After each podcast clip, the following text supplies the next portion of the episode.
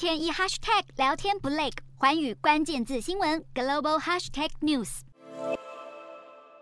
七大工业国集团在德国举行外交部长会议，正逢乌俄战争与两岸局势紧张之际。四日，七国发表的联合声明中，重申台海问题必须和平解决，并强调各国将努力向中国寻求合作。但是，对于一个中国的政策立场没有改变。美方则指出，面对中国的威胁升高，大家的态度应该要趋向一致。布林肯与日本外相林芳正举行的场边会议中，除了谈论到北韩飞弹试射和乌俄战争的问题，也同样提及两岸和平稳定的重要性。美国众议院议长裴洛西先前访问台湾，加上共军出现越来越多危险的行径，使得外界高度关注两岸紧张局势是否会进一步升温。不过，美国国防政策次长卡尔认为，中国并不会在这几年内入侵台湾，但是也提出警告，中国将试图加强对台施压，并且在台湾周边建立新常态，透过压力迫使国际社会默许中国的对台政策。